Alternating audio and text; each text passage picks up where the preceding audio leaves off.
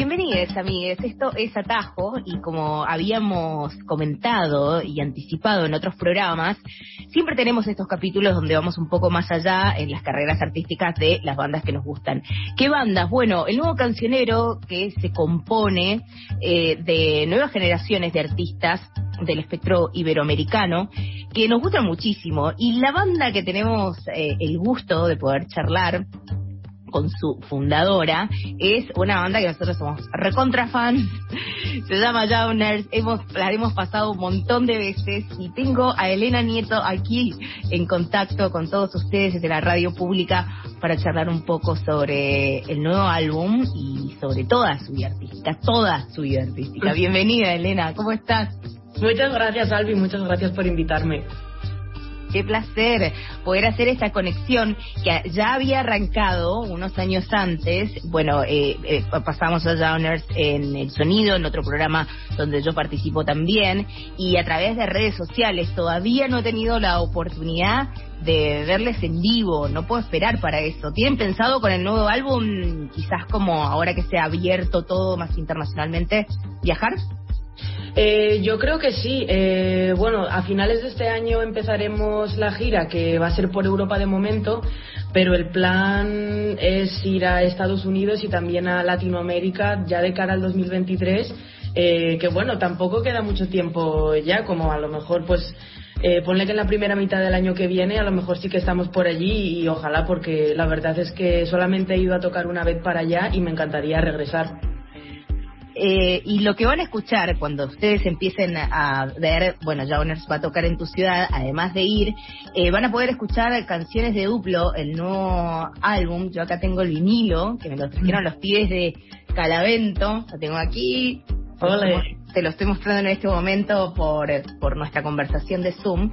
Y también tengo el vinilo de los pibes de Calavento también acá eh, que tuve la oportunidad de cruzármelos en, en Colombia, en el Vime. Felicitaciones por este nuevo álbum, felicitaciones, está buenísimo. Son esas guitarras cósmicas que me interpelan de un primer momento. Y quería preguntarte cómo empezó a elaborarse este álbum, cuándo empezaste a componerlo y cómo fue ese proceso. Pues bueno, lo primero, muchas gracias, me alegro mucho de que te guste. Y bueno, eh, pues simplemente el proceso de composición eh, a nivel temporal coincidió mucho con el inicio de la pandemia. Eh, justo yo terminaba un poco ya el ciclo de mi primer disco que salió en el 2019. Entonces, bueno, la verdad es que, mm, entre comillas, me vino muy bien este parón que tuvimos todo el mundo para poder estar en casa en mi home studio y poder componer el disco y preproducirlo y la verdad es que mm, creo que me ayudó mucho a la hora de, hacerlo como más complejo y de poder, desarrollarlo más. Sí, de hecho, em, en, en, la, hoja de presentación del álbum marcan como que es la expresión, digamos, de esa Elena dentro de la habitación durante mucho tiempo componiendo. Y ahora que me comentás que coincide con esta pausa de dos años que tuvo el mundo, tiene de completo sentido. ¿Y em, eh, qué podemos, para la gente más que nada que empiece a introducirse en la música de Jauners, eh, cómo podemos describir la escena donde nace? Porque armaste la banda en Salamanca, me encantaría saber un poco más sobre esa geografía musical, y luego eh, te mudaste para Madrid, que es básicamente donde tenés base ahora. Me gustaría saber sobre esa comunidad, sobre esa escena musical donde nació la banda. Claro, el proyecto eh, empezó en Salamanca en el año 2015, o sea, hace ya siete años, y comenzó en formato dúo eh, junto a un amigo mío que se llama Oliver. Eh, pero bueno, al final en Salamanca había mucha escena porque había muchos lugares DIY, bueno, muchos lugares autogestionados en los que tocar y en los que ensayar. Pero la verdad es que el proyecto en Salamanca duró muy poquito tiempo porque este amigo mío se fue a vivir a otro sitio, entonces como que lo tomé yo más como un proyecto personal. Eh, y a partir de ahí pues eh, lo he ido haciendo crecer en muchos sitios. Estuve dos años viviendo en Alemania y allí también lo desarrollé y luego ya es cuando, eh, como has dicho, regresé a Madrid eh, y es donde ya saqué el primer disco mm, de verdad, el primer álbum de estudio y, es donde sigo. Entonces, bueno, la verdad es que es un, es, es un proyecto que, que ha estado en un montón de lugares diferentes. sí. Y mm, vamos, eh, en Atajo siempre navegamos un, un toque eh, las influencias, pero no las influencias quizás que hacen a tu música ahora, sino quizás la que te hicieron a vos como artista, ¿no? Eh, ¿Cómo fue tu crecimiento o qué, qué, qué influencias, qué música había en tu casa, qué amigos te topó, hermano, no sé cómo fue tu historia con la música, eh, que bueno, que desembocó en todo esto? Pues la verdad es que yo tengo mucho que agradecer a YouTube, porque eh, si te soy sincera, eh, mis amistades de, del instituto, pues tampoco es que eh, me, como que tampoco aprendí mucho de, mis amigos, pues sobre bandas y, sobre grupos de rock, sino que fue más bien yo sola, pues en mi casa, mirando YouTube y descubriendo grupos, pues yo creo que grupos que todos hemos escuchado, como Green Day, como Wizard, como Stan 41, como Blink 182. Eh, entonces, fue como un crecimiento un poco solitario en ese sentido, porque a mi alrededor no había muchas personas a las que también les interesase este género, pero, pero eso, y fue también lo que me, me, me llevó a querer aprender a tocar la guitarra, a pedirles a mis padres que me comprasen una guitarra. Entonces fue como todo eso un poco de, que nació de mi relación con Internet, y la verdad es que creo que es súper guay. Totalmente, o sea que podríamos decir en tu adolescencia. Sí, sí, ¿no? sí. En tu adolescencia agarraste la guitarra y empezaste. Y mmm, la verdad es que eh, intento hacer como de, humildemente un mapa cada vez más elaborado de la escena española porque eh, compartirás conmigo, vos sos parte, eh, que está en un recontra buen momento. La verdad, lo que está teniendo España dentro de, de poniendo las guitarras al frente en un, en un punto, pero también con un pop completamente fresco, eh, creo que está en una escena súper efervescente, con un montón de bandas. A mí me gustan un montón de bandas. Y me gustaría tu punto de vista desde adentro, ¿no? ¿Cómo te sentís vos dentro de esa comunidad o si sentís que, que está eso presente, ¿no? Yo creo que sí. Eh, bueno, solo puedo hablar desde el punto de vista de España porque la verdad es que, sí, sí. La, claro, la escena latina pues tengo eh, los conocimientos bastante limitados, ¿no? Pero en España creo que la escena ahora mismo, por ejemplo en Madrid, que es donde vivo, eh, es brutal. O sea, en los últimos, no lo sé, a lo mejor en los últimos cinco años, la explosión que ha habido de bandas de guitarras, de bandas de rock, o como tú dices, un poco más tirando al pop, eh, es brutal. Eh, no sé, también es verdad que con todo el parón de la pandemia ha sido un poco difícil valorar eh, en qué momento de auge está el género, ¿no? Pero yo creo que ahora que ya está todo como normal, eh, yo creo que todos, mis amigos y mis amigas que tocan en bandas también, estamos que, que no podemos más de todos los conciertos que tenemos, de, de, de, toda la agenda que tenemos. Entonces creo que el momento es brutal, sobre, o sea, en España segurísimo, sí, sí y además el público está siguiendo esa apertura total. Es como sacan ticket, no importa, pero la gente está sacando ticket y compra y apoya. No sé si se, está dando eso en España también, pero viste que en, en, en, un momento del parate el miedo era cómo la audiencia acompañaría esa reapertura, ¿no? Eh, Post-COVID. Y la verdad que estoy viendo festivales, fechas, inclusive de bandas, no sé, estaba siguiendo la gira Él mató a un policía motorizado, grandes amigos, y es sold out en cada una de las fechas, en cada ciudad de España, y también lo veo con, con los locales de ahí. Eh, me gustaría saber, Elena, que me cuentes, eh, que me recomiendes bandas, que me recomiendes las bandas de la Cosmovisión Downers que tengo que escuchar y que nuestros oyentes en Argentina deben escuchar. ¿Cuál tenés para recomendar? Pues bandas españolas es que hay muchas. Mira, Ahí, por dame La que has comentado tú antes, Calavento, que son dos chicos que viven en un pueblo de Girona. Eh, es, es, un dúo y, y, la verdad es que lo recomiendo un montón, sobre todo a la gente que le gusten los grupos de guitarra. Eh, luego también Amigos de Madrid, eh, que son mi grupo de amigos, Carolina Durante. Eh, que somos vecinos ahí, así que... ¡Qué genios, por favor! ¡Qué grandes! Sí, sí, sí, y que acaban de sacar un disco hace pues cosa de mes y medio, dos meses, que está está súper bien. Eh, ¿Qué más bandas puedo recomendar? Eh, mm, mm, unas chicas también de Madrid que se llaman Cariño, que son tres chicas. eh, que es menos rock, es a lo mejor un pop más electrónico, pero que también está muy bien. Eh, también puedo recomendar a un chico con el que voy yo de banda, de batería, que se llama Roju, que no tiene nada que ver con el rock, pero bueno, también es interesante el proyecto. Entonces, bueno, hay, hay un montón de artistas, sí, sí. Qué genial. Eh, vamos a hacer un, un especial de, de España, de Nueva España.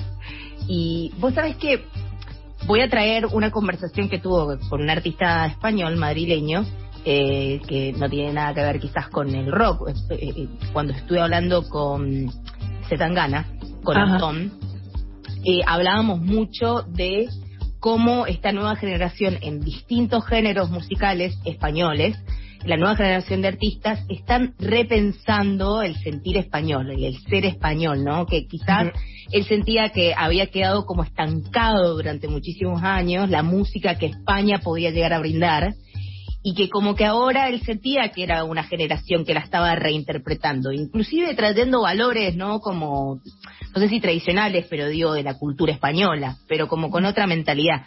Yo no sé cómo lo ves vos eh, a, a esto que te traigo. Es que eh, Antón, de hecho, ha abrazado mucho todo el costumbrismo español, que yo creo que en las últimas décadas se ha renegado mucho de todo ese imaginario, porque mm, como que parece muy, muy tradicional, un poco conservador a lo mejor, entonces como que se ha renegado mucho de eso. Entonces yo creo que Zetangana, en, en su último disco, ha conseguido eh, reunir las cosas buenas de todo eso, porque al final la tradición evidentemente tiene cosas malas, pero tiene muchas cosas buenas. Entonces yo creo que ha conseguido hacer eso y renovarlo y modernizarlo y sobre todo poder exportarlo fuera, ¿sabes? Que está muy bien pues para, bueno, pues para que la gente conozca un poco la, música mm, más de aquí de España, ¿no? Entonces, bueno, eh, creo que al final eso ayuda mucho a que, a que los mercados más internacionales se interesen por la música que se hace aquí. Y yo creo que eso está pasando realmente también gracias a lo mejor a Rosalía, que también ahora es un fenómeno súper internacional. Eh, y yo solo he notado que también se ha extrapolado un poco al rock. Eh, por ejemplo, mi disco, que lo han editado cuatro sellos, de los cuales tres son internacionales, creo que ha sido eso algo que les ha llamado mucho la atención, pues el idioma español, la cultura española, sí, sí.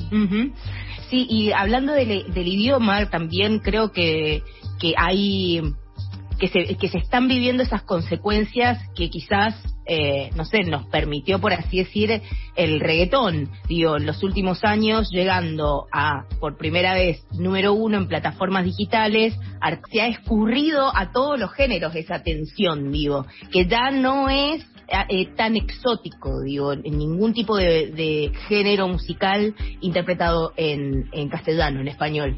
Y, mm, y en el rock tenés razón, digo, lo, lo veo más marcado. Y también los veo en los line-up, digo, eh, que están mucho más presentes. Eh, volviendo a Duplo, el álbum que estamos hablando, de Downers, hay, me llamaba la atención que esto es un punto de vista personal de mi canción, eh, una de mis canciones preferidas. Suena mejor eh, y Honey y la otra, el otro sencillo era Rivers, uh, Rivers Cuomo, lo estoy diciendo bien. Perfecto. Rivers Cuomo, que me encanta. Y también eh, la canción, la colaboración paranormal con los Calamento te juro, lo he hablado con un montón de colegas, nos pasamos esta canción y sí, no, pero esta canción es perfecta. Decimos como, Ay, qué esta canción es genial. Y, y quería hablar de eso básicamente porque también pasamos a los chicos de, de Calavento y me encanta saber cómo se han dado estas colaboraciones. Bueno, la verdad es que esa colaboración en concreto fue súper fortuita, porque, bueno, en el disco eh, todos los instrumentos los he grabado yo, a excepción de la batería, que la ha grabado toda Juan de Calavento, ¿vale? Entonces, cuando estábamos en el estudio, él estaba siempre por allí, por eso que, que, te estoy contando. Entonces, un día, cuando ya al final del proceso de grabación del disco estábamos grabando las voces de Paranormal, eh, de repente llegó Alex, el otro integrante de Calavento, a visitar, sin más, Entonces, bueno, justo estaba grabando esa parte de la canción que se repite la letra dos veces, tal, y no sé, no sé ni siquiera ya quién lo dijo, en plan, eh, bueno, ¿por qué, ¿por qué no cantáis esta parte? ¿Por qué no hacéis unos coros, tal? Y al final se metieron en la cabina, lo grabaron y así quedó la canción. Y creo que suman mucho porque, bueno, además tenemos súper buena relación, estamos muy cercanos, entonces creo que, que al final ha sido una colaboración súper fortuita, pero súper buena. Encanta, me encanta, Elena. Para mí es un placer poder charlar con vos, poder traer la música eh, argentina, un país que tiene una estrecha relación con la escena eh, española de guitarras. Digo, eh, sabés que nosotros ponemos en la primera línea de batalla la distorsión. Argentina tiene eso y creo que la, la escena indie pop rockera, garage, tiene un gran parentesco y y la verdad para mí es un placer poder eh, mostrar este álbum a todos nuestros oyentes. Por eso voy a pedirte, para cerrar esta conversación, mm, esta breve conversación, es que um, me elijas un tema vos de este álbum que tengas ganas de presentar. Me tenés que contar algo más.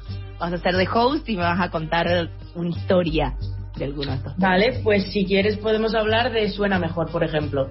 Sí, pues mira, suena mejor. Creo que es una de las canciones, bueno, fue el primer sencillo que salió y la verdad es que mm, la letra eh, hace de, muy buena representante del resto del disco, del argumento del resto del disco, porque bueno, trata mucho sobre la incertidumbre, sobre no saber muy bien cuál es tu próximo paso en la vida, tu camino. Entonces, bueno, eh, el estribillo habla un poco de eso, suena mejor de lo que parece, suena mejor de lo que crees, eh, qué es lo bueno, qué es lo malo, eh, como que al final estas cosas no están predeterminadas y nadie tiene la verdad universal sobre nada. Así que tal vez lo mejor es siempre tirarse a la piscina y ya está. Estamos con Elena Anito aquí en Atajo. Esto es Nacional Rock 93.7, la radio pública de Argentina. Capítulos para conocer más el nuevo cancionero iberoamericano que está estallando y expandiéndose por todos lados.